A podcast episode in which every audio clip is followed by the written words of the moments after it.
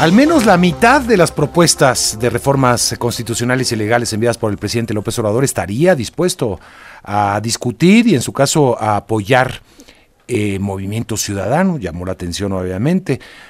¿Lo hablan de manera sarcástica o, es un compromiso? Vamos a conversar con el coordinador de Movimiento Ciudadano del Senado de la República, Clemente, Clemente Castañeda. Clemente, qué gusto saludarte. Bienvenido Mario, ¿cómo estás? Muy buenos días para ti, para todo tu auditorio. Mucho gusto escucharte. ¿Hablan en serio cuando dicen que apoyarían al presidente López Obrador en sus iniciativas? Pues no precisamente al presidente López Obrador, porque lo que hace el presidente presentando este paquete de 20 iniciativas es mandar, por una parte, una serie de iniciativas relacionadas con los derechos sociales de las y los mexicanos y el lado B de esas iniciativas, digamos casi la mitad, una agenda de regresión autoritaria. Ahí Movimiento Ciudadano tiene una posición muy clara, pues por supuesto que apoyaríamos que a las mexicanas y a los mexicanos les vaya bien, es decir, la agenda social del presidente, claro que podría contar con nuestro respaldo y ahorita explico por qué. La agenda de regresión autoritaria bajo ninguna circunstancia, es decir, nosotros no acompañaríamos el desmantelamiento del Estado mexicano, vulnerar la autonomía del Poder Judicial, desaparecer los órganos constitucionales autónomos o incluso reorganizar la administración pública de un gobierno que además va saliendo eh, y una serie de, digamos, barrabasadas que ha planteado el presidente. ¿Qué sí acompañaríamos? Y si me permites, lo explico rápidamente. Sí, por favor. Uno, el reconocimiento de los pueblos indígenas como sujetos de derecho, que por cierto es una deuda histórica. Se acaban de cumplir 28 años de los acuerdos de San Andrés Larrainza y ese tema ha quedado pendiente. Pues claro que lo acompañaríamos. Segundo, eh, el, acceso a la pensión universal de adultos mayores a partir de los 65 años y no a los 68 como está actualmente. Tercero, la prohibición del maltrato animal. Cuarto, el salario base para servidores públicos, es decir, médicos, maestros, policías y su incremento conforme a la inflación. Quinto, el apoyo al trabajo juvenil para aquellos jóvenes que no estén trabajando ni estudiando durante un año para que puedan ser capacitados. Sexto, garantizar el acceso a salud universal, medicamentos y estudios médicos, que esto es un poco eh, irónico porque si algún gobierno se ha dedicado a desmantelar el sistema de salud, pues es el actual, pero estamos de acuerdo en que esté en la Constitución ese derecho. Séptimo, la, no, no, Clemente, está en la Constitución. Por supuesto, Sí, nada más la ampliación a medicamentos, estudios médicos y digamos todo este desglose que me parece justo que esté. Séptimo, la creación de vivienda social eh, de arrendamiento con más facilidades, acceso a créditos y pagos. Octavo, la prohibición del fracking y la minería a cielo abierto. Noveno, que vuelve a existir el servicio ferroviario de pasajeros, tanto público como privado.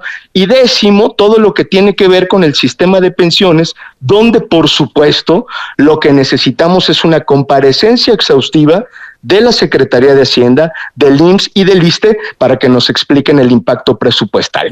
Dicho de otra manera, no se trata de apoyar al presidente López Obrador, se trata de consagrar en la Constitución derechos sociales y deudas históricas de las y los mexicanos. Sí, eso te iba a preguntar. Para apoyar todo esto, pues, no, creo que a ciegas, ¿no? Habría que ver de dónde sale el recurso, que es la gran pregunta que todos tenemos. Claro, y ellos, este, digo, si están haciendo una propuesta de este calado, pues están obligados a acompañar esta propuesta del impacto presupuestal, que nos expliquen cómo están pensando financiar eso. ¿Por qué? Porque si no es así, a mí lo que me da la impresión, pues es que esto es puro bluff y pura grilla, y lo que quieren hacer espero equivocarme, subrayo, espero equivocarme, es eh, hacer del fracaso del gobierno, porque esta es una agenda pendiente, hacer del fracaso de este gobierno la clave electoral del 2024 y echarle la culpa a alguien más, cuando quienes tienen que asumir la responsabilidad son ellos, es decir, el gobierno actual, el presidente, sus aliados y sus mayorías. Sí, porque lo que hizo el presidente es enviarles una papa caliente, ¿no? A ver si se oponen a esto que es en beneficio del pueblo, básicamente. Pues a lo mejor es lo que él quisiera. Yo creo que es momento de actuar, eh, sí, con mucha responsabilidad y al mismo tiempo con mucha inteligencia. Nadie en su sano juicio, lo digo respetuosamente, puede oponerse a que los derechos sociales avancen en este país. Movimiento Ciudadano ha impulsado una agenda al respecto. No tendríamos por qué oponernos venga del presidente o venga de algún otro partido político. Si hay una ventana de oportunidad, aprovechémosla y hagamos de este un mejor país. Yo me imagino que hubiera pasado si esta agenda, que es, digámoslo así, una agenda en todo caso inaugural de un gobierno, no de cierre, se hubiera planteado al inicio de la administración y hubiéramos logrado generar acuerdos y recursos presupuestales para hacerla efectiva. Hoy tendríamos otro país, pero no, parece ser una agenda de cierre, una agenda llena de contenido electoral y creo que lo más sensato es no caer en esa trampa, exigirle al presidente que se comprometa con esa agenda, que saquemos la votación adelante y que eso pueda estar en la Constitución. Los temas de reforma del Estado y todo este desmantelamiento que quieren hacer de las instituciones fuera de esta discusión, pero cuando se trate del bienestar de las personas, pues no podemos sujetarlo ni a la construcción de mayorías, aunque son forzosas, pero no podemos sujetarla a los vaivenes políticos de una elección. ¿Es simplemente electoral el cálculo del presidente al enviar estas iniciativas, en tu punto de vista? Yo, yo espero equivocarme, por eso es que le estamos tomando la palabra, si no, pues vamos a comprobar que el presidente es puro bluff, que lo que quiere es mandar, eh, digamos, la, la, la pelota a la cancha del Congreso para sacarle jugo electoral y que no hay verdaderamente un compromiso con avanzar en derechos sociales. Por eso le decimos de frente al pueblo de México, nosotros si se trata de que le vaya bien a la gente, ahí vamos a estar y ahí están nuestros votos. Eso me parece actuar con responsabilidad. Ahora le toca al gobierno tomarnos la palabra y tomarse esta discusión en serio, no simplemente dejarlo en el bla, bla, bla. Ya sabemos que este gobierno es experto en ello, pero es hora de decisiones. Bien, sí, parece que pues hay un cálculo ahí también de llevar esto a la arena de el plan C, ¿no? De, de, tener una mayoría en el Congreso porque estas se las batearon, porque todo le han bateado. Eh, lo cual, no, no, vaya, este, ya, ya lo hemos hablado, pero eh, el presidente cuando ha enviado propuestas viables, digamos, eh, se le han sido aprobadas por mayorías y por acuerdos políticos. Absolutamente. Si hoy los programas sociales están en la Constitución, es porque justamente, entre otros movimientos ciudadanos, acompañó esa posibilidad al inicio de este sexenio. Si no, simple y sencillamente no tendríamos programas sociales en la Constitución. Hoy hay que hacer una ampliación, hay que hacer reformas, pues desde luego que no le vamos a regatear un derecho a las y los mexicanos. Lo que sí no vamos a permitir es que el presidente nos ponga como pretexto a nosotros del incumplimiento y de los fracasos de su gobierno para hacer grilla electoral. Pues eso es una perversidad por donde se vea y creo que este es un momento en donde hay que exigirle que cumpla su palabra. Te doy un dato nada más.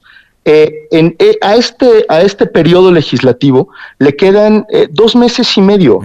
Eh, y en lugar de dividir este paquete, este decálogo de promesas incumplidas, por decirle de alguna manera, en lugar de dividir una parte para que se discute en la Cámara de Diputados y otra en el Senado, manda todo a la Cámara de Diputados para saturar justamente a la Cámara y la mayoría en la Cámara de Diputados, en lugar de organizar una discusión, organiza foros regionales para tratar de dilatar esta aprobación y en todo caso extender la grilla y la discusión. Nosotros lo que decimos es debería de ser completamente al revés, dividir en las dos cámaras el trabajo legislativo y qué necesidad tenemos, diría yo, de estar consultando y dialogando sobre derechos sociales que le corresponden a las y los mexicanos. Esos podrían pasar inmediatamente empezando el trámite legislativo ya, pero no, parece que lo que quieren hacer es ganar tiempo, es llevar esto a la campaña política, poner a las oposiciones de pretexto para que no se consumen estos cambios, entonces sí, eh, esgrimir este falso argumento de que necesita una mayoría constitucional en la próxima elección. No, hay que decirle a las y los mexicanos, eso no es cierto. Nosotros y creo que muchos otros partidos políticos estaremos dispuestos a aprobar todo lo que tiene que ver con la agenda social, derechos sociales y deudas históricas. Bien, pues te agradezco mucho, Clemente, por conversar con el auditorio esta mañana. Muchas gracias, muchos saludos y buen día. Gracias a Clemente Castañeda, coordinador de Movimiento Ciudadano en el Congreso, en el Senado de la República.